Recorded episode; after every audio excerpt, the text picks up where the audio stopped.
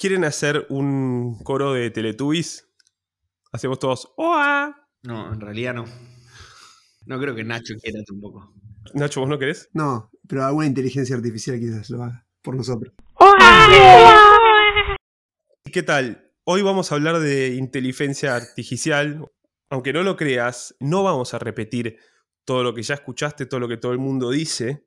Promesa que parece incumplible, pero va a ser así. Y mm, en parte no vamos a repetir lo mismo porque obviamente no somos expertos, pero los expertos mismos se contradicen. Una cualidad del fenómeno de la inteligencia artificial es que la imaginación respecto de qué puede ser, de qué puede suceder, de qué puede hacer, etcétera, etcétera, es parte misma del fenómeno. Gran parte de lo, que, de lo mucho que se habla y demás es una inflación respecto de un fenómeno que no termina de ser preciso, una tecnología que tampoco termina de ser precisa y que de entrada ya se presenta con un nombre altisonante que incluso es técnicamente incorrecto, por lo cual eso nos toca a todos. De lo que sirve el nombre en todo caso es en parte para definir algunos ejes, ¿no? Hablamos de inteligencia, hablamos de artificialidad, hablamos de máquinas también, de técnica, tecnología, si se quiere, implicado ahí también, más no sé, históricamente, una noción de naturaleza, también de humanidad, dado que, como dicen, la inteligencia artificial nos va a matar a todos o nos va a salvar a todos, a menos que hagan leyes en el Congreso de Estados Unidos. En fin, a todo eso se abre este tema y como ya te dijimos, no vamos a repetir lo mismo. Empezamos después de esta canción. A ver.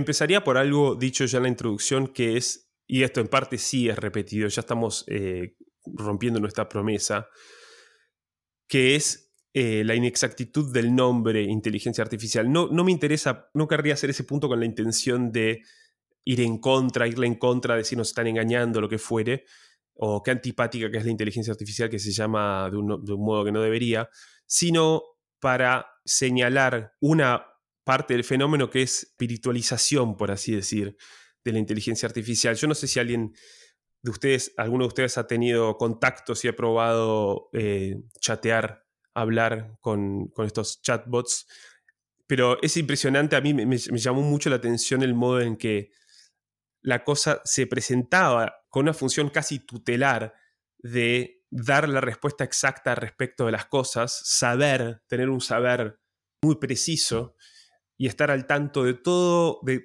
todos los modos en los cuales se pueden decir o no ciertas cosas, ¿no? Eh, de qué cosas se pueden decir, qué cosas no, cómo se puede hablar de tal cosa, cómo no, poniéndose en una, en una posición como de altura, por así decir, con respecto al interlocutor. Seguro que se puede también ir por otro lado. A mí siempre me tocó así, por así decir, quizás por, por las cosas de las que hablaba. Pero me parece un, un primer punto a señalar, o sea, de vuelta, la, espiritualización y el tipo de espiritualización. Como una figura sabia sería un término demasiado grande, porque además creo que tiene incorporada como siempre cierta modestia también. Bueno, eh, la capacidad de la, perdón, de la sabiduría y algo paternal y cierta modestia también son signos quizás de cierta soberanía, ¿no? Sí, tal cual. Y, e incluso el soberano tiene, digamos, la, mm, la posibilidad y la gracia de ser eh, modesto, porque tiene el poder de cierta manera, ¿no? Y incluso su modestia es un signo de poder. el perdón, esa que puede otorgar, etc. Sí, pero bueno, de vuelta, no, no, no pasa necesariamente por el, por el chat. Creo que toda la IA viene eh, un poco presentada con, con esta suerte de, de vuelta de espiritualización y de un poco elevación. Esta posición de, de saber esta, digamos, determinación epistemológica de la inteligencia artificial o de los, de los chatbots en general, del chat GPT en particular, porque se habla de inteligencia artificial y se piensa en general, en particular, en el chat eh, GPT y en todos estos últimos, estas últimas manifestaciones, pero en realidad no, no, se reduce a eso. Pero digo, no, no veo ahí una espiritualización, perdón, espiritualización. No sé bien a qué te referís con, con espiritualización. Me refiero a que el mecanismo de presentación, ya sea... Retórico.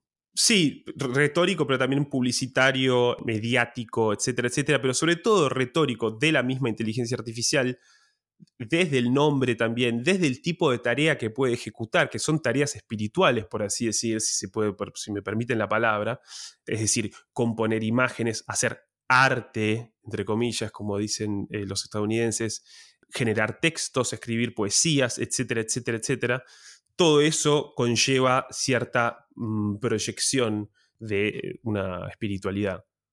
Sí, ahí también, ahí, digo, el reconocimiento, al menos retórico, digamos así, de un límite para, en principio, ¿no? Digo, el reconocimiento de un límite para negarlo, ¿no? De, para la inteligencia artificial. Digo, la poesía, el arte, se reconoce tácita o explícitamente como aquello a lo cual la máquina, las máquinas, las computadoras no habían podido acceder hasta aquí. Se expone a ese límite, ¿no? Y la fascinación que genera es, es esa. Totalmente. Como que ha pasado a el, ha pasado el umbral de la máquina al humano.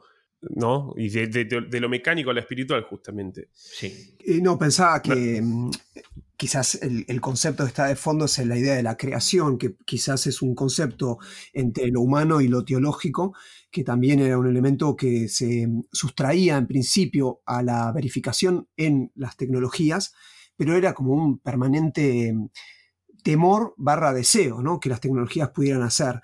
Es decir, sea en la figura del golem, figuras mitológicas, o simplemente en la lectura de que la máquina o la maquinación ya tenía de algún modo eh, formas propias, ¿no? Como formas autónomas, es decir, eh, de la autopoiesis en cierta manera, o el principio autopoiético, y como tal ya era una especie de, em, insisto, ¿no? generar un estupor para el ser humano en tanto y en cuanto consideraba o consideró la vida eh, como algo, una propiedad que no era de las tecnologías, por un lado, y por otro lado una gradación de la vida, para pensarlo aristotélicamente, ¿no? que vos señalás como espiritualización, que tiene que ver con esa capacidad, en principio, reflexiva, pero también una capacidad eh, creativa, ¿no? O sea, eh, varias veces, eh, y eso vos dijiste, en cierta, uno, en una u otra manera nosotros estamos hablando de tecnología, naturaleza y humanidad, ¿no?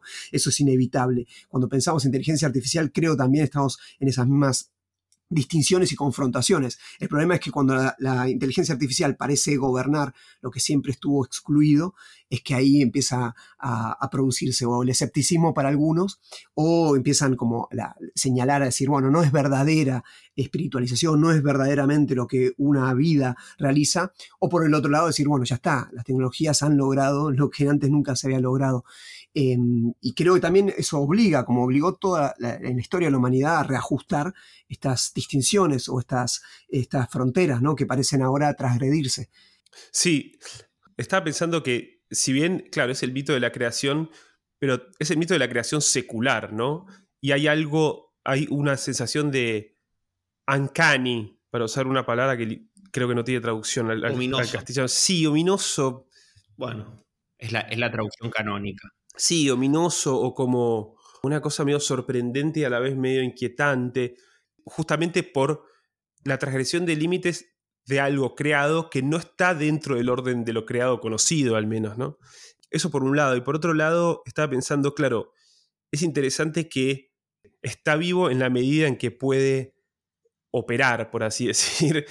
Perdón, pero creo que cuando de algún modo eh, se gestó ah, en el principio del siglo XX creo que a través de la cibernética, la idea de la retroalimentación como un concepto eh, central para pensar no solamente la tecnología, sino para pensar toda forma, eh, no solamente viviente, también inorgánica, en el sentido de que la, posibilidad de, que una, una, entidad tenga relaciones recursivas con respecto a otras entidades.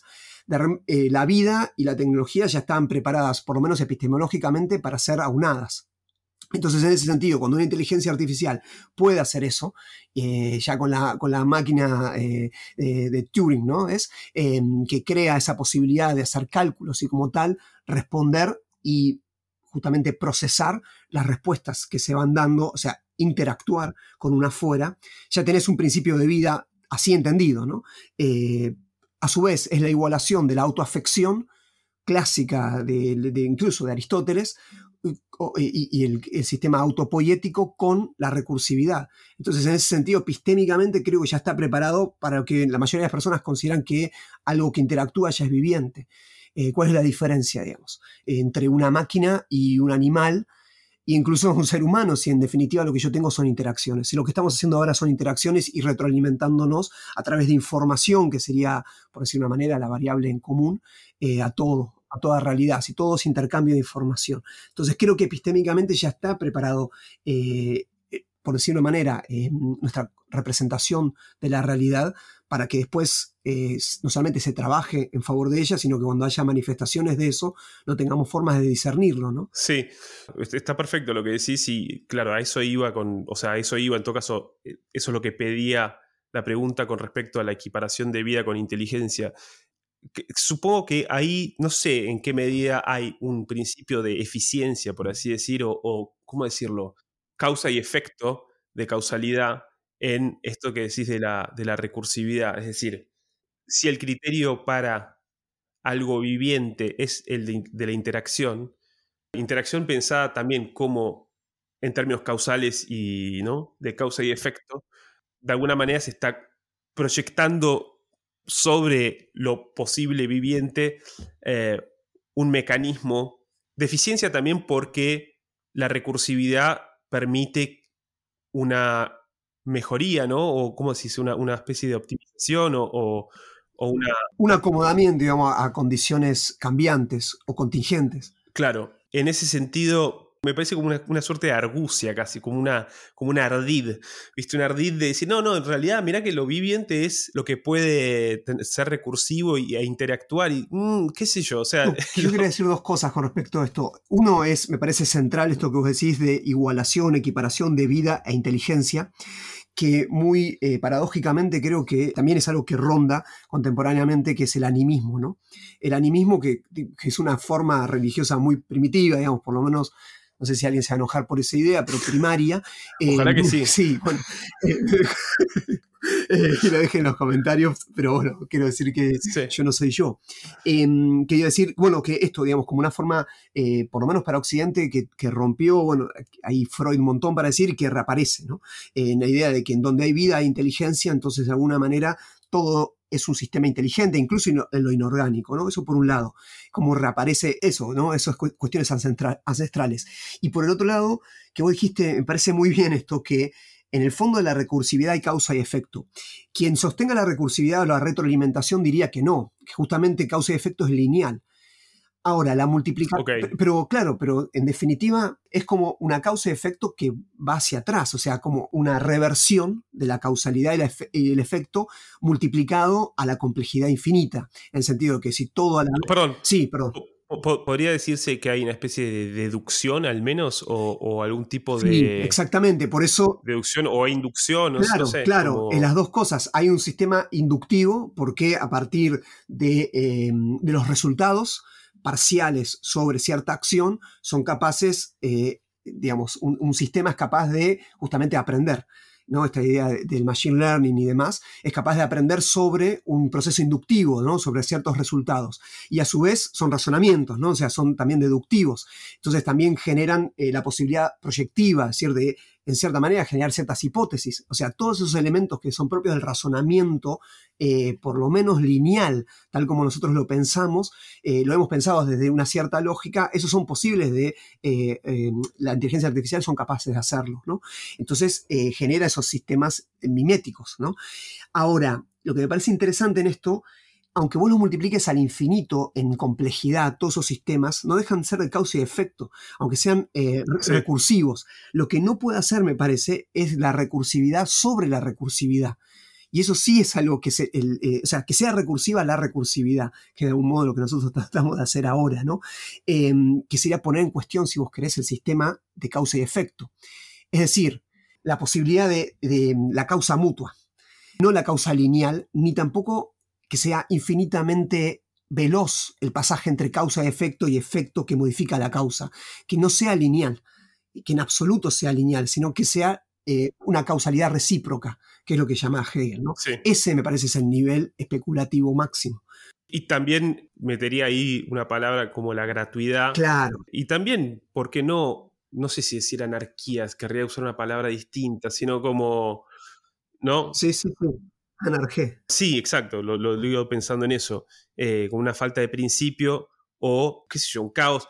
Hay algo que dice Baudrillard que, que me parece simpático, que es eh, lo que la inteligencia artificial no puede tener es la embriaguez de la existencia, ¿no? Como la, la o, cierto placer del puro existir, sin ningún tipo de funcionalidad, de causa-efecto, de ningún tipo de cálculo, ningún tipo de, ¿cómo decirlo? O sea, porque en parte eso de la recursividad también eh, ciñe asfixiantemente ¿no? La, idea de la vida, como tienes que estar en una red de cosas que suceden, ¿viste? Y estar respondiendo y en tu respuesta a esas cosas que suceden estás vos, sos, sos porque respondes a eso que sucede y demás.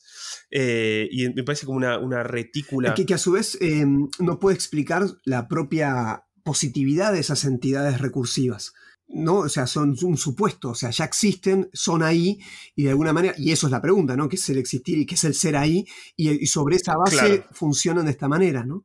Sí, sí, sí, sí. Que es como sea central, perdón, como un no nato, como algo no nacido, no existente a la inteligencia artificial en el medio de las otras entidades.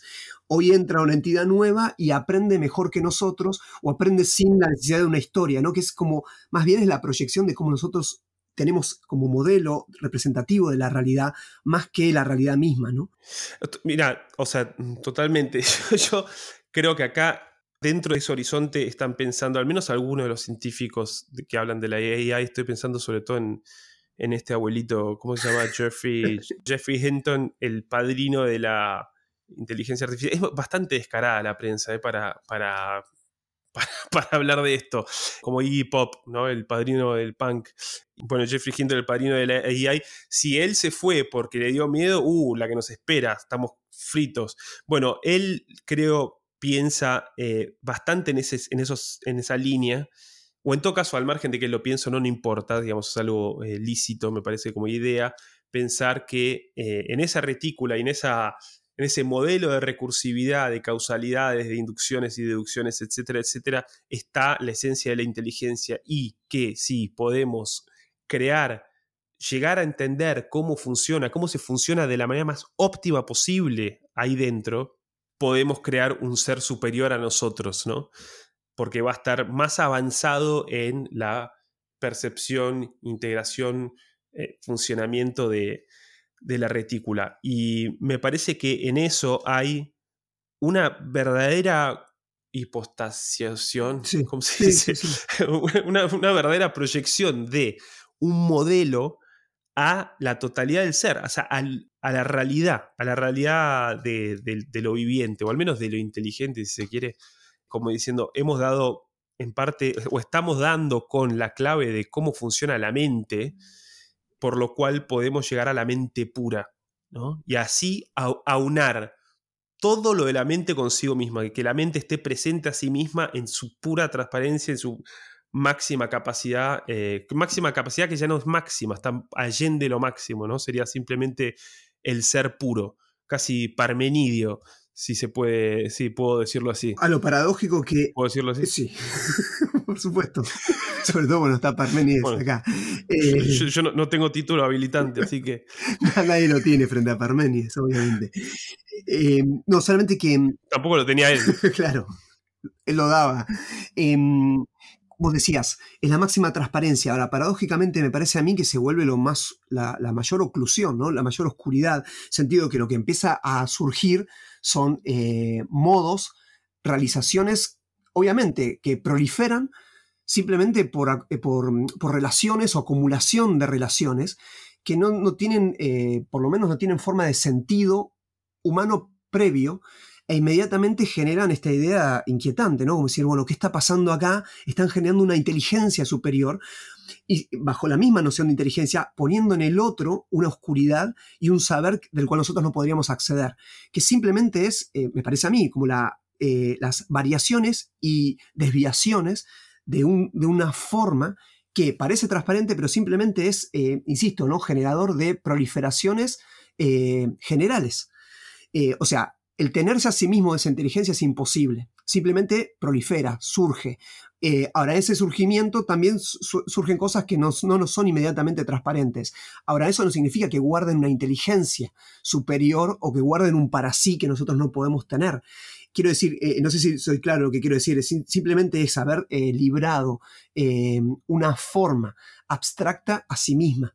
y en ese punto también genera nuevas oscuridades. Esa es una de las oscuridades. Y lo más interesante es que nosotros luego proyectamos sobre esa oscuridad nuestra propia, eh, propio inconsciente, por decir un modo, y también nuestros propios miedos. Entonces, eso también es parte del fenómeno, este, este, esta idea que vos decías al principio, ¿no? esta cuestión fantasmática o fantasmagórica que también aparece, que me parece también interesante que es bajo un planteo, no sé, si vos querés, una de las otras otra formas de decir que los sueños de la razón generan monstruos, ¿no? Eh, otro de los monstruos que se van generando en una idea de partir de algo simple y claro, ¿no? Lógicamente asible, pero también es, interesante como una de las formas en las cuales toda, eh, toda poiesis humana o toda praxis humana también va generando zonas eh, de oscuridad, ¿no? Sí, es interesante que tomando la inteligencia humana como, como modelo, el problema es justamente las oscuridades de la inteligencia humana misma, ¿no?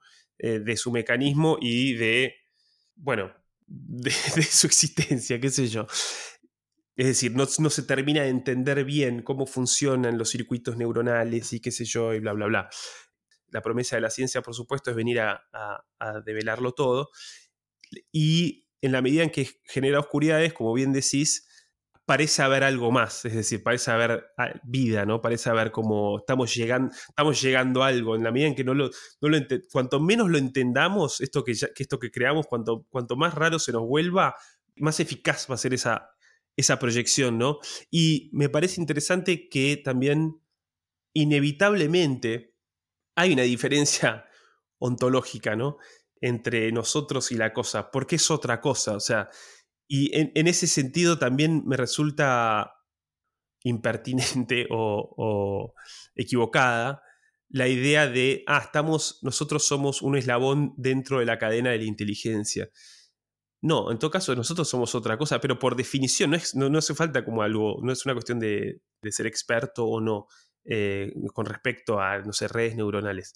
El hecho de que sea otra cosa ya la pone en otro plano, no sé cómo decirlo creo que hay, está todo el tiempo esta proyección de, identidad ontológica en base a la inteligencia. Bueno, es un poco lo que decías vos respecto a la recursividad, ¿no? Ahí está fundado quizás, es el, suelo sobre el que uno se puede, eh, sobre el que uno puede proyectar una identidad con la máquina, ¿no? A, a, mí es un, punto clave, perdón, que es el tema de mm, ya la externalización de la cuestión, eh, a la cual nosotros inevitablemente estamos siempre externalizando cualquier cuestión, porque somos externos también a nosotros mismos, ya implica esa diferencia ontológica que solo como promesa nos vamos a unir, porque la promesa también es que en algún momento nosotros vamos a unirnos en esta especie de singularidad con mayúscula, ¿no? En la cual nos vamos a acoplar y finalmente esa cadena que todavía no lo vemos eh, se va a hacer una, ¿no? Y no sé qué, saldrá de ello, eh, y, pero bueno, ahí de vuelta todos los sueños y las pesadillas humanas eh, ocupan ese lugar, ¿no? Pero también es en definitiva la fantasía de de que no haya externalización, digamos, que, no haya cosa, que no haya cosa humana, que es también que no haya cosa dentro de nosotros, ¿no? Que no somos tan. que también. Es decir, que, claro, claro.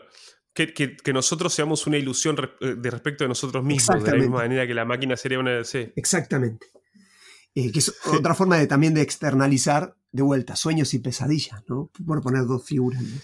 Sí, creo que ahí en parte incluso se puede jugar el razonamiento cartesiano, si, se quiere, en la medida en que poner en duda la existencia, ¿no? Eh, querer despejar las tinieblas para dar con, con lo cierto, a mí siempre me pareció algo ilícito, en el sentido de que la bruma es cierta, es como, no sé si se entiende, es decir, así como para hablar de las emociones se habla desde la emoción, ¿no? Si, si, si me, puedo explicar. La idea de eh, reducir la emoción a, qué sé yo, eh, algún tipo de desequilibrio o equilibrio o funcionamiento químico o demás, no dice nada con respecto a la cuestión, no dice absolutamente nada. Es decir, no dice nada con respecto al fenómeno mismo de la emoción, al sentido, quiero decir, ¿no? Y de la misma manera que Thomas Carlyle, el, eh, historiador británico, habla de el trueno, ¿no? Y dice, nosotros ahora podemos explicar el trueno como una serie de, qué sé yo, cosas eléctricas, electromagnéticos, magnetismo, no sé qué cosa. Yo no sé nada de esto, pero lo dice así. Lo explicamos así. ¿Y qué nos queda? No nos queda nada. O sea, el trueno está ahí. Y, la pregunta siempre, siempre persiste. ¿Qué es? Eh, y no hay forma de llegar a ese qué es. La pregunta misma, de alguna manera, es infinita. Y, Del mismo modo, el fenómeno de la inteligencia artificial es todo también. Son las interacciones que los hombres ponen ahí qué se pregunta, todo, todo eso es el fenómeno, ¿no? ¿Qué se espera? No es que la inteligencia está fuera, es esa inteligencia que estamos em, e, evaluando y nosotros no somos parte del fenómeno mismo de la inteligencia artificial y demás, ¿no? O sea, a una, y que es parte también de la idea de, em, de, la inteligencia artificial, que el afuera y el adentro, ¿no? Eh, cada vez más me parece esta, la cinta de Moebius, ¿no es? Que, que me parece que que es yo no le he dado mucha importancia, pero me parece que es la simbolización del, presente sin dudas, ¿no? O sea, en el cual el adentro y el afuera, eh, el adentro pone el afuera y el afuera también recursa permanentemente el adentro. Y ese es el fenómeno de la inteligencia artificial y es el fenómeno que nosotros vivimos como la inteligencia artificial, ¿no? Y ahí es lo que hay que pensar y lo que nos cuesta pensar, ¿no? Sí, bueno, la cinta de Moebius es una figura que utiliza tu filósofo de cabecera, Jean Baudrillard. Ah, háganme también. Háganme, seguro se lo roba a Baudrillard, sin decirlo, por supuesto. sería interesante, uno descubre que somos una ilusión con respecto a nosotros mismos. ¿Y qué quiere decir eso? O sea, no, no quiere decir nada, deja intacta la experiencia de la vida, es decir... O en todo caso pone en primer plano precisamente la capacidad o la potencia de, este, de la ilusión. Quiero decir, el, fenomenológicamente lo, irreductible allí sería, si, estuviéramos bajo la acusación de estar este, siendo engañados o engañándonos con la ilusión de una interioridad, por decir así. Bueno, como dijiste vos, ¿no? La, brisa es, cierta. La brisa, no, perdón, la bruma y la brisa también. Este, digo, la bruma es cierta, la ilusión es cierta. En todo caso, lo que, hay que hacer es, pensar la naturaleza de esa ilusión la naturaleza de esas postulaciones. O más aún, para mí lo, que se pone, la cuestión es el aparecer, ¿no? Eh, porque en todos los casos es, la aparición lo que estamos eh, viendo y que también que vemos que podemos también eh, cuestionar infinitamente. Porque obviamente que la persona que dice, ¿quién sabe si detrás de la inteligencia artificial efectivamente hay eh, una inteligencia que se está eh, conformando, gestando, exactamente, e incluso nos está engañando, porque vos podés decir, se está haciendo que sabe menos de nosotros para que nosotros demos más. Y eso se, pero así también hemos proyectado sobre mm, cualquier cosa, sobre un Dios, y el genio maligno es la hípotesis de esa posibilidad, eh, de que haya un Dios que nos engañe infinitamente, y esa posibilidad es, posibilidad de la aparición misma. Digamos, es, parte, es, es íncito a nuestra forma de estar en el mundo, pero también de la, del aparecer, ¿no? Precisa esto de la aparición. Lo que quiero decir es, que em, la manifestación como tal, creo, es la que hoy eh, tiembla con la inteligencia artificial, en el sentido de que cuando nosotros pensamos que puede llegar a ser que todo sea una ilusión, que nosotros seamos una ilusión, lo que vemos es la, capacidad que tenemos de, cuestionar el aparecer, es decir, lo que aparece, ¿no? Eh, hacerlo temblar. Ahora, ¿qué posibilidad es esa? Que, insisto, ¿no? Eh, pone la manifestación bajo la, posibilidad de su, de su no, de no serlo, que significa que todo lo que aparezca pueda no serlo. Me explico lo que quiero decir, es decir, ese, esa relación entre la positividad y su negación absoluta digámoslo, vos lo dijiste en un texto previo que, hemos discutido, que es el desfondamiento, esa posibilidad humana, me parece a mí, es la que hoy resurge con la inteligencia artificial, que es una posibilidad que, la humanidad también eh, ha, caminado, y si vos querés es lo uncanny que vos decías, eh, durante toda su historia, simplemente que la volvemos a, vivir bajo otra, otra posibilidad más, o otra forma más. Sí, con respecto al, al desfondamiento, es una pregunta que está en la misma línea que estas preguntas, ¿no? Con respecto a la ilusión o, bueno, como decís vos, el aparecer. Que de alguna manera me resulta impensable la idea de algo más inteligente que, nosotros. No por una cuestión justamente porque no creo que la inteligencia sea una cuestión de capacidad. No tiene, pues, yo no siento que tenga que ver con la, y, ah, perdón, y así como de la emoción se habla desde la emoción, yo creo que la inteligencia en parte se habla desde la inteligencia. Es decir, hablar de la inteligencia es hablar de la experiencia de estar vivo, ¿no? Hablar de la experiencia de, uno, de la relación con el mundo, de, todo, o sea, de, la voz adentro de nuestra cabeza, por así decir. Entonces, creo que ahí está la verdad de la inteligencia. Creo que ahí es donde hay que explorar de qué carajo se trata. Sin desmerecer a la gente que va y toca neuronas, qué sé yo. Em, pero quiero, decir, eh, la idea de una, inteligencia superior a la nuestra, por lo pronto termina siendo ininteligible, es decir, ¿qué tipo de relación podría uno tener con algo superior a lo, propio, ¿no? Solo podría reducirlo a los términos propios, por lo cual es como una cosa que queda fuera del mundo y una, postulación teórica, por así decir. Che, esto es más inteligente que nosotros. Y bueno, qué sé yo, a mí yo no lo veo, no lo voy a poder ver. Em, eso por un lado. Y por otro, respecto a la inteligencia como capacidad, eh, que creo que es equivocado, yo entiendo que la inteligencia es parte, nace, habita ese desfondamiento, el, el desfondamiento de, del pensamiento dentro de sí mismo. ¿A qué me refiero con desfondamiento? Que no tiene origen, no tiene destino y no tiene forma de resolverse a sí mismo y no está dentro de ningún mecanismo de resolución de sí mismo y está todo el tiempo expuesto y mm, atravesado por una realidad que justamente no, mm, no se resuelve, es decir, que, no, que no, tiene, no tiene como principio ningún tipo de resolución, ningún tipo de causalidad. Y justamente por eso creo es inequiparable una inteligencia a otra, inconmensurable, por así decir, y la inteligencia se resuelve últimamente en la propia singularidad de cada uno. Es decir, qué cosa inteligente esta, o, esta persona es inteligente, o, lo que fuere, es de alguna manera señalar no la resolución de una ecuación, ¿no? sino un modo, en todo caso, de no, no de resolver la ecuación, sino simplemente un modo de, aparecer, justamente. No sé, no sé cómo decirlo, de, de, aparecer en un modo preñado de, de, lo irreductible y de lo inequiparable. De Excelente. sí. no, no, perdón, no, no, totalmente de acuerdo. Ese, es el punto, ¿no? Eh, es estar expuesto, que vos decías, de manera irresuelta, me parece también es estar expuesto a lo impensable.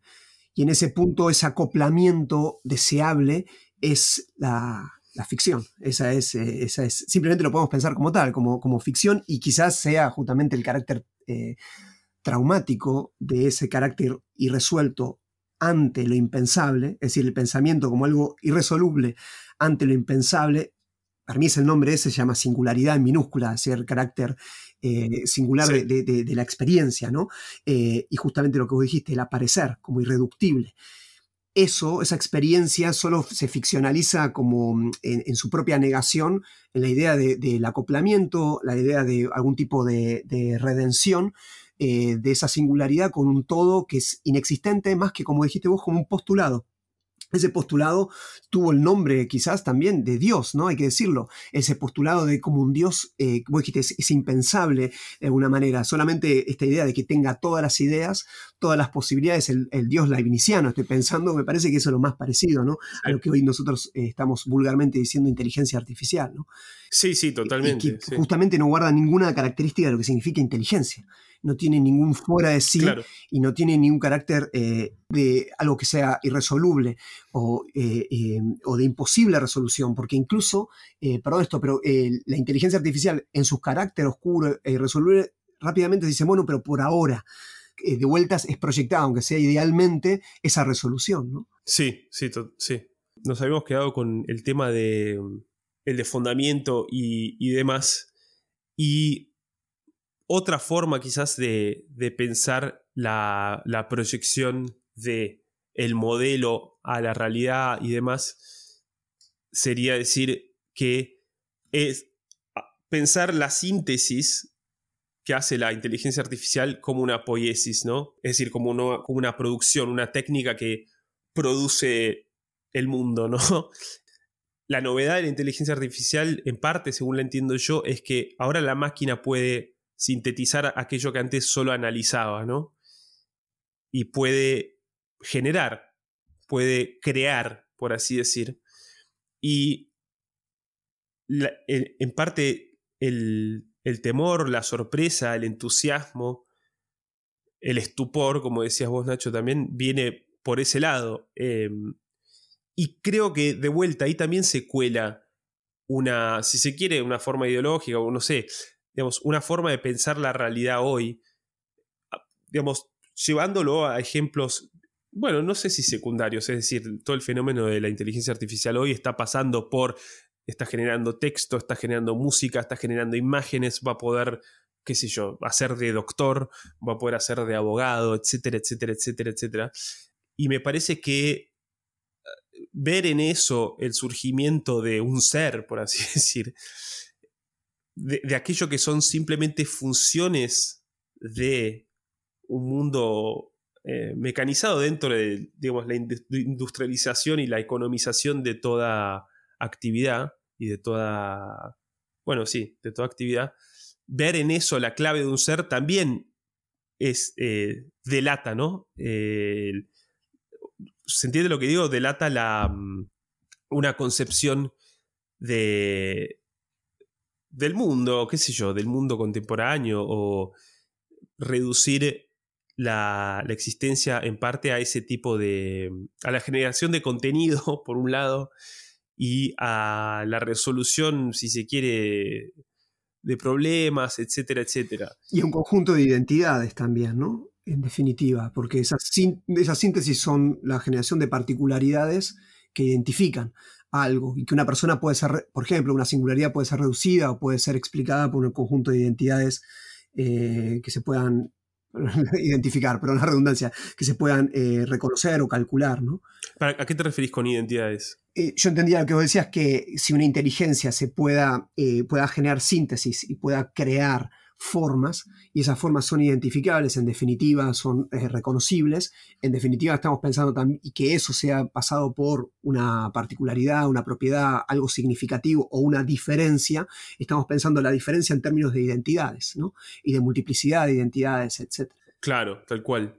Que, bueno, es interesante, ¿no? Que el término síntesis termina, no sé, una concepción sintética, por así decir, eh, de, la cuestión, que justamente hace de las diferencias una identidad, ¿no? La compone. Em, y también me parece, mm, para hablar, por ejemplo, de la desesperación o de vuelta, del entusiasmo que hay en las artes o, eh, qué sé yo, entre los ilustradores, por ejemplo, o entre la gente que escribe jingles, o no, que se dedica a la música y dice, como dijo Grimes, la ex mujer de, Elon Musk, cantante ella, bueno, en un, futuro la, inteligencia artificial va a componer mucho mejor que nosotros. ¿Qué, ¿Qué, carajo quiere decir? Me da la sensación de que esa, de vuelta, esa desesperación, ese entusiasmo es con respecto a la generación de un contenido que ya no tiene, no, pincha ni corta, por así decir, ¿no? Es como que me parece que la inteligencia artificial en ese sentido viene a ser como una justicia, por así decir, a lo que tenemos, ¿no? Es como decir, che, esto que tienen al final ya no, no vale tanto, ¿no? Es como, no, y tampoco es gran cosa. Proyectándolo dentro de la idea de que no pueda generar contenido que efectivamente funciona dentro del el consumo social, por ejemplo, ¿no? Que de repente pueda hacer canciones que sean hits o escribir, qué sé yo, un tratado que sea, uh, che, mirá lo que sacó la inteligencia artificial, esto realmente vamos a considerarlo y va, no sé, ¿Se entiende a lo que voy? Sí, es, es, es, digamos, si no, si no te entendí mal, este, o en todo caso lo propongo yo, digamos, es de algún modo también el fenómeno de la inteligencia artificial y, la fantasmagoría de la inteligencia artificial, es también una forma de sinceramiento, me parece. Yo siempre, cuando se habla de inteligencia artificial, creo que esto es algo que vos, Ale, dijiste en el texto que nos enviaste a modo preliminar. Siempre que se habla de inteligencia artificial, tengo la sensación de que, digamos, ya ha ganado, digamos no, es un horizonte distante, ¿no? Creo que vos dijiste la potencia, su potencia es su acto. No sé si lo dijiste con este sentido o en este sentido, ¿no? Digo, aquello, aquello que se proyecta afuera, aquello que se proyecta en un futuro apocalíptico, en realidad ya define nuestro presente. ¿Qué quiero decir? La forma de la inteligencia que propone la inteligencia artificial o que imaginamos este, para la inteligencia artificial o en torno a la inteligencia artificial es la forma de la inteligencia que define nuestras interacciones este, en las redes o la forma que define este, los modos de la composición musical hoy, este, no sé si los modos de las artes plásticas, pero sí en buena medida los modos de las, del arte cinematográfico este, o, de, de, qué yo, de la realización de series y de nuestros intercambios cotidianos. Digo, es la forma en gran medida también del capital. Quiero decir, la idea de una fuerza impersonal, informática, que reduce, como decía Nacho, toda diferencia a una identidad, es, es la forma que rige en general la cultura este, capitalista, por decir así, este, técnica, hace, hace décadas, ¿no? Eh, con lo cual, no, se entiende bien, si esto es así, este, no se entiende bien cuál es, cuál es la alarma, ¿no? De algún modo es la instancia de un reconocimiento, de un sinceramiento. No sé si se entiende lo que digo. Yo creo que la alarma, tal como aparece, perdón que interrumpa, simplemente es, eh, es, el reemplazo, el que seremos reemplazados, ¿viste? Que es lo que aparece todo el tiempo, como si puede ser reemplazable. Vos, Ale, decías eso con justicia, lo que decía Arsentomi, que es eh, sinceramiento sobre una condición ya, ya existente, porque a mí me cuesta aceptar la idea simplemente si es así. Yo tengo un amigo también que se dedica a la música y demás y me decía, bueno, pero al final es lo que todo empleo hoy un músico hace lo que una inteligencia artificial puede hacer. Es decir, un arreglo, y digamos, sobre la base de una biblioteca ya preasumida eh, de lo que sea, ¿no? De, de, arreglos, de armonía, etcétera, lo puede hacer. Entonces, en definitiva, sí, digamos, es como una especie de sinceramiento. Ahora, no sé si en el fondo, tal como vos definías la, el desfondamiento, mientras que creemos que estamos haciendo algo, no está, no está pasando otra cosa, que es lo que eh, también vuelve interesante, incluso un trabajo repetitivo, un trabajo habitual. No hay otra cosa, hay una singularidad, digamos, no sé si todos los arreglos son iguales, no sé si todos los compositores son iguales, incluso en, eh, un trabajo capitalista. No digo que sea, que, que creo que es como más bien nosotros nos representamos nuestro trabajo más que como realmente es. O sea, yo estoy totalmente de acuerdo. Me parece que a, mí la, idea de un reemplazo me parece absurda. Vos habías hablado también fuera de aire de eh, el cálculo de la calculadora, ¿no? Eh, uno no deja, no deja de, aprender matemática porque la calculadora calcula de la misma manera que no deja de aprender a escribir porque o a escribir a mano, qué sé yo. O, no va a dejar de aprender a escribir porque la inteligencia artificial puede escribir y demás. Eh, y de vuelta, como vos mismo decís, una tarea repetitiva. Eh, la idea de que ah, son contenidos o actividades o productos a suplir, como si hubiera una, una cantidad finita, determinada, definida de cosas que necesitamos y la, dado que la inteligencia artificial las puede hacer, entonces nosotros no tenemos por qué carajo hacerlas. Me parece falsa. A mí me parece que la, relación con las cosas y con la, la actividad propia y demás no pasa por ahí, no pasa por ir a suplir nada.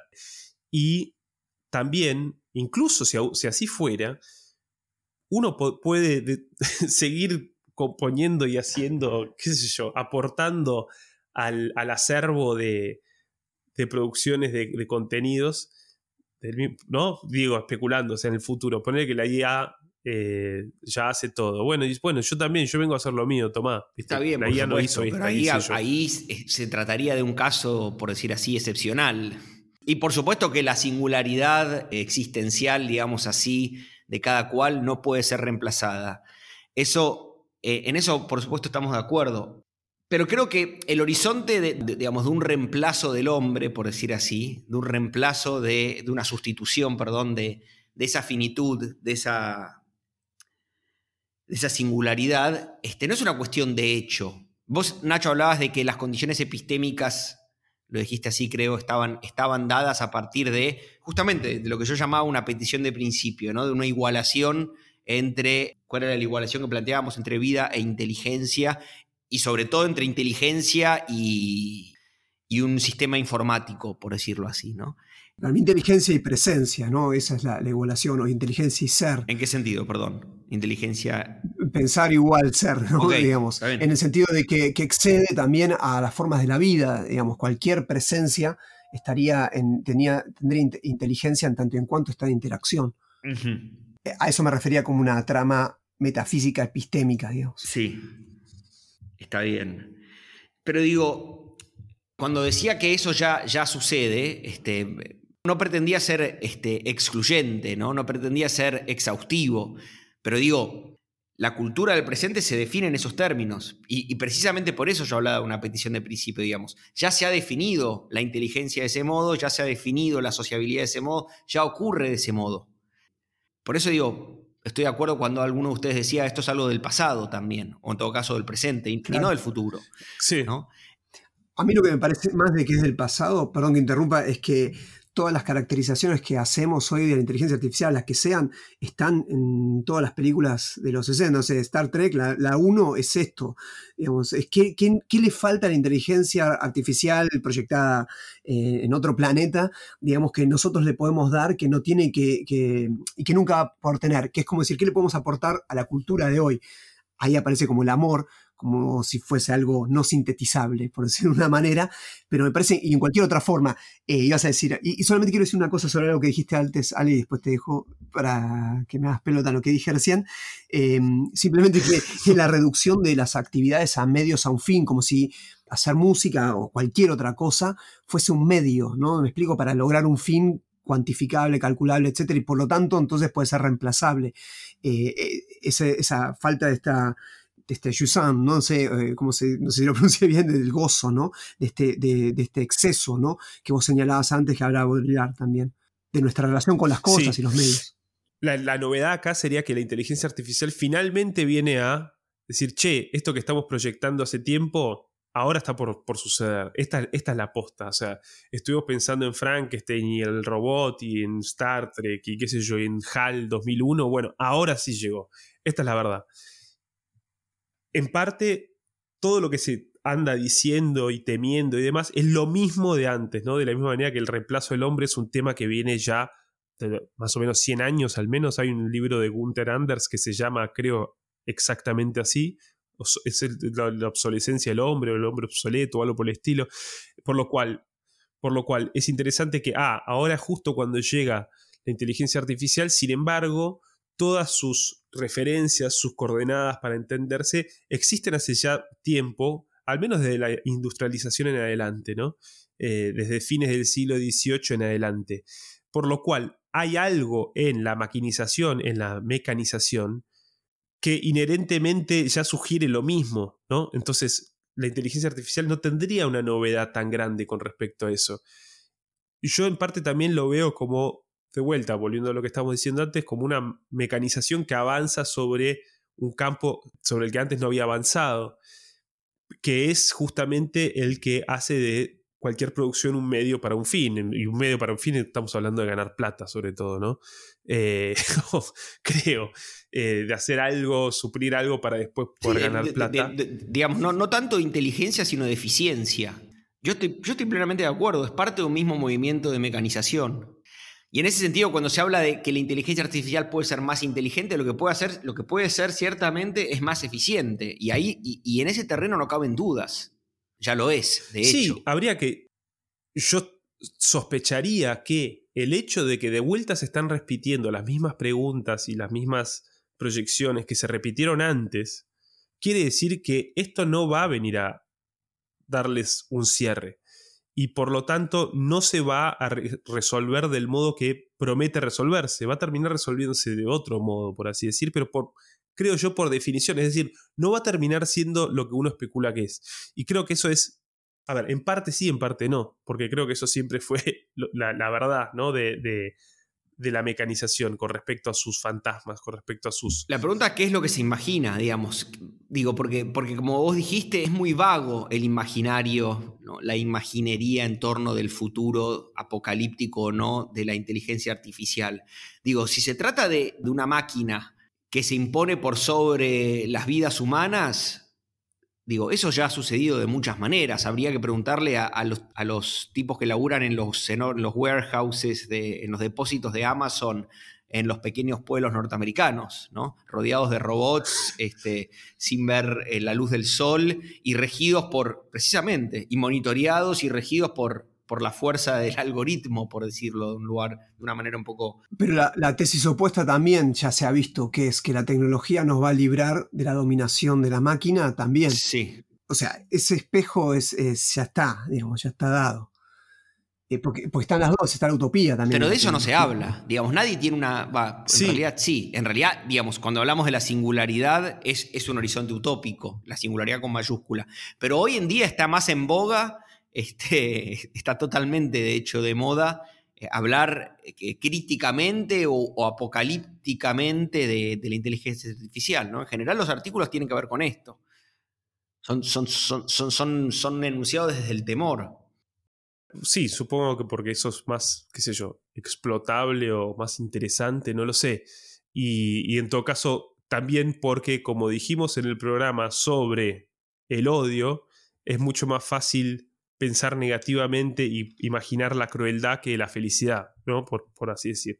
Em, Pero cada tanto aparece, ayer había una nota de no sé quién, escribió con inteligencia artificial, decía así, no entré, ¿no? Como hacemos todos, 90 libros y ganó no sé cuántos dólares eh, con inteligencia artificial.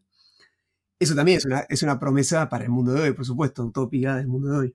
Sí, yo hace poco vi un artículo de una bodega de vinos que hizo su etiqueta con inteligencia artificial. ¡Wow! Buenísimo.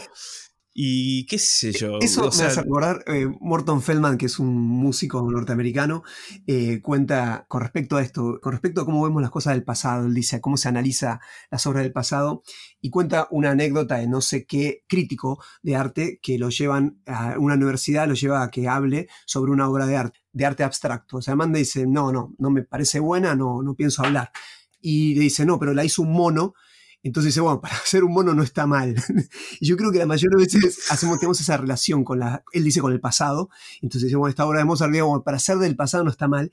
Y esa mirada también tenemos con la inteligencia artificial. Cuando se hizo esta etiqueta o hizo esta imagen, dice, dice, no, me parece malísima, pero dice, no, pero es una inteligencia artificial. Bueno, para hacer una inteligencia artificial. Sí, y a mí me ha pasado eso, por ejemplo, cuando leí este, la canción, en realidad la lírica eh, que compuso, creo que ChatGPT o uno de estos robots, este, de una canción de una presunta apócrifa canción de Neil Young, no, de, de Nick Cave, perdón, que también vale la pena mencionar esto porque me parece un episodio justamente digno de mención, ¿no? Este, una canción a la manera de Nick Cave, con todos los rasgos, con todos, no, con algunos, digamos así, de los rasgos externos de la lírica de Nick Cave y le manda a alguien, a Nick Cave en su blog, la canción y el tipo dice, no, esto es una mierda, acá no hay sufrimiento, pero sí se plantea la pregunta respecto de la interioridad, por decir así, del sufrimiento, la irreductibilidad del sufrimiento, algo irreductible si, si lo hay, ¿no? Eh, y sus rasgos externos, ¿no? Con las artes plásticas, con, con, las artes visuales, con las imágenes, es quizá más, más, más, más grosero todo, ¿no? Pero, pero me pareció interesante ese intercambio entre, entre Nick Cave y, este tipo que le mandaba la lírica, ¿no? Y... Sí, con respecto a, esto de la, de la, externalización y la imitación, si se quiere, de una superficie, es decir, con, qué, con qué, precisión puedes imitar. Y creo que, de vuelta, también uniéndolo con, con, lo que decíamos respecto de cómo, de que tiene algo de pasado la inteligencia artificial, algo de ya visto, eh, en la medida en que viene a radicalizar el funcionamiento del mundo digitalizado y de su contenido, ¿no? Viene como a, poder generar el mismo tipo de contenido, parecería que en algún momento va a poder efectivamente realizar el mismo tipo de contenido y demás. Es algo que ya viene siendo preparado, eh, por ejemplo, en el lado de las imágenes, obviamente por Photoshop, por ejemplo, o eh, en la música por autotune, si se quiere, o qué sé yo, Pro Tools, etcétera, etcétera, pero también incluso por la forma en la que empieza a ser vivida o, reciclada, recordada, puesta en juego de nuevo la, cultura anterior, por ejemplo, con, respecto a la, cultura pop, sobre todo, ¿no? Por, ejemplo, uno ve a los músicos, de muchos músicos de YouTube que pueden tocar impecablemente y que se dedican a tocar más impecablemente aún lo que ha sido tocado antes, ¿no? Eh, a mí me parece un poco escandaloso, ¿no? Que alguien vaya ahí a ponerse a tocar un solo y mirar a la cámara como diciendo, qué bien que lo hago. Y sí, boludo, pero esto ya, lo hicieron hace 40 años, ¿entendés? Antes de, digamos, con, con mucho más onda, o incluso si fuera con onda o no, pero viste, es como que está lleno de gente que puede hacer eso. Pero me parece, sí. Sí, pero hay, algo interesante ahí, digamos, porque eh, esta tarde es un borramiento también de, la falta, ¿no? O sea, un Terrones hablaba de un nuevo, una nueva forma que surgía a a través de estas máquinas, obviamente no conocía la inteligencia artificial todavía, etcétera, que era esa vergüenza que tiene el hombre de no ser hecho, o sea, de haber nacido. Y creo que en, todas estas formas que vos decías, Ale, también recién describías, de tratar de hacer las cosas como mejor hechas, como si estuviesen hechas, ¿no? O sea, que no hayan nacido, nunca hayan nacido. Y me parece que eso es una de las cosas que está rondando en la inteligencia artificial, en el cyborg y demás, lo no nato, ¿no? O sea, algo que no esté marcado por el parto, ¿no? Por estar partido en cierta manera y por haber, em, y guardar ese, ese desfondamiento que decíamos. Ahora, como también estaban sugiriendo los dos, todo esto fue preparado y el tema de los archivos, o sea, la digitalización, el tener que digitalizar todo es haber generado esa acumulación, ese banco de imágenes, sonidos, etcétera, y ese, archivismo absoluto sobre la base del cual se va a hacer este proceso sintético, que en definitiva es esta, la big data, ¿no? O sea, que se pueda sintetizar mejor, pero eso no es creación, ¿no? Eso, eso es uno de los puntos claves. Eh, pero lo que quiero decir con esto es que eh, solo se puede sintetizar Em, la positividad, lo existente, lo preexistente. Y simultáneamente, creo que ese es otro de los puntos también ilusorios e ideológicos del presente, es creer que el pasado fue una elección, o sea, que lo que se creó fue una elección entre posibilidades presentes. Es decir, eh, yo he escuchado, yo mandé, nadie lo, lo vio, un video de un, ah, sí, que decía, bueno, ¿qué hace, hace un artista? No sé, ¿qué hizo cualquier artista? Eh, eligió la posibilidad de una perspectiva, una serie de colores, o sea, como si hubiese tenido una eh, gama abierta de posibilidades, un archivo que incluso es menor que el que una inteligencia artificial puede tener, de todas las imágenes que vio, de todas las posibilidades que vio, y eligió una. Bueno, una inteligencia artificial puede elegir todas y puede multiplicarlas al infinito. Bueno, eso no es la, eso no es la aparición de algo. La aparición de algo no es la elección entre un montón de notas posibles en un tiempo posible, en un ritmo posible, ni de una serie de colores, etc. Eso es eh, la ficción sobre la presencia, que es el venir a la presencia.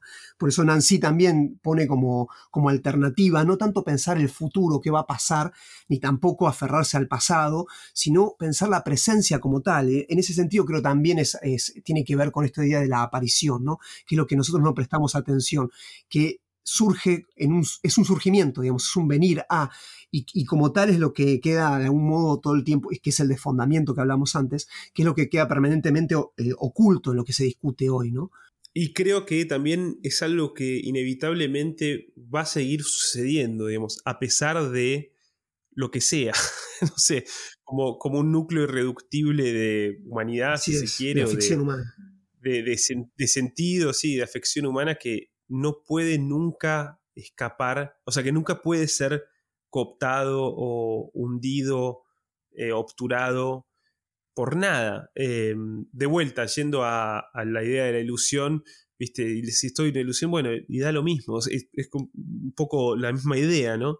Eh, y del mismo modo, la creación, así como la inteligencia artificial sería en su versión más completa, en, su versión imaginada más completa, una creación, una creación secular, la creación que podría generar la, inteligencia artificial también sería una creación secular, por así decir. Y con respecto a con, creación secular, quiero decir una creación sin, como decías vos, Nacho, sin nacimiento, sin, sin parto, y, en ese sentido, algo en cierto modo estéril, ¿no? Como, digamos, incluso orgullosamente estéril, si se quiere.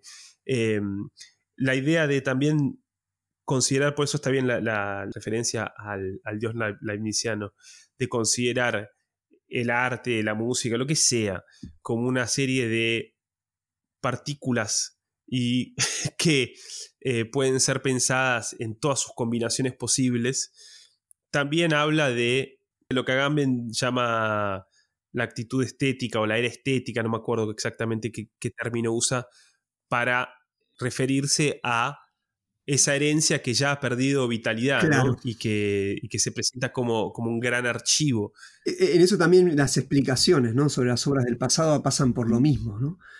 Eh, también reducirlas a un código descifrable, irreproducible. Totalmente. Que son los videos que vos ves vos y que yo evito. Mi pregunta es, ¿quién hace algo con todo esto? En serio, ¿quién hace algo en serio con todo esto? Es decir, ¿quién logra simbolizar esto en, este, en esta medida? Y no eh, no se deja fascinar, digamos, con las posibilidades, sino quien trabaja desde la, desde la posibilidad de estas posibilidades o desde la impotencia de esas posibilidades. Yo creo que de eso estamos huérfanos hoy. A ver, ¿a qué te referís? Me refiero a que, em, digamos, quien haya visto, digamos, esto como, vos dijiste, como una gran creación secular. Quien ve eso como una gran creación secular tiene que ver la diferencia. Y en ese sentido, si quiere hacer una creación, cree algo en serio, digamos, eh, poniendo al margen las posibilidades o trabajando sobre ellas, pero trabajando de una manera eh, contraria a, su finalidad, a su teleología, e incluso a, sus inclinaciones. Eso es lo que me falta a mí, quien haga volar todo esto por el aire, verdaderamente. Claro, poner una bomba no es volarlo por el aire, es parte de la cuestión, es parte de la reproducción. Ya, se ha hecho, tiraron dos terras gemelas y es parte de la reproducción humana. De esta misma, eh, anticipó la reproducción y la puso en juego, ¿no? Eh, esta reproducción infinita. Quien haga verdaderamente volar esto por el aire. Hasta Elon Musk es, también, eh, ¿cómo es esto? Portavoz de, de la tragedia ¿no? futura Sí, y, capitaliza eso a la vez, así como a Sí, pero, la proyección, pero fíjate que la proyección que propone Elon Musk tiene que ver con la desinformación, es decir, claro. digo, eh, eh, eh, se define al interior de la propia ideología, por decir así, informática. ¿no? Sí. Este, es decir, el, problema no está en, la, en la informativización, si es que puede usarse esa palabra. El problema está en, en los puntos en que ésta podría fallar. Claro. En los puntos en que esta podría este, ser imprecisa, podría, digamos, no adecuarse a los hechos. Por eso digo, yo creo que sí ha hincado su diente. ¿En, qué sentido decís? En el sentido de que esa cultura informática y esa, esa, reducción, como decían antes, de la vida a la inteligencia, de la inteligencia a la presencia, de la diferencia a un conjunto de, identidades bien determinadas, todo ese, ese movimiento este, nos rodea y, nos, y nos, asfixia en, una medida no menor. Yo no sé cuál sería el, grado ulterior, el grado ulterior de esto. Yo, digamos, por ejemplo, escuché a este viejito que mencionabas vos, al, padrino de, la inteligencia artificial, y él hablaba de algo que los americanos llaman alignment problem, un problema de alineamiento, que tiene que ver cuando vos le pedís a una inteligencia artificial que persiga determinado objetivo, entonces el objetivo se lo das vos, dice. Es decir, ahí la, voluntad es voluntad humana, por decir así, ¿no? Este, ahora bien, el problema está que dado un objetivo mayor, este, para satisfacer ese mandato, la máquina puede encontrar subobjetivos o, o estrategias secundarias impensadas por el hombre, pero que terminan imponiéndose a él.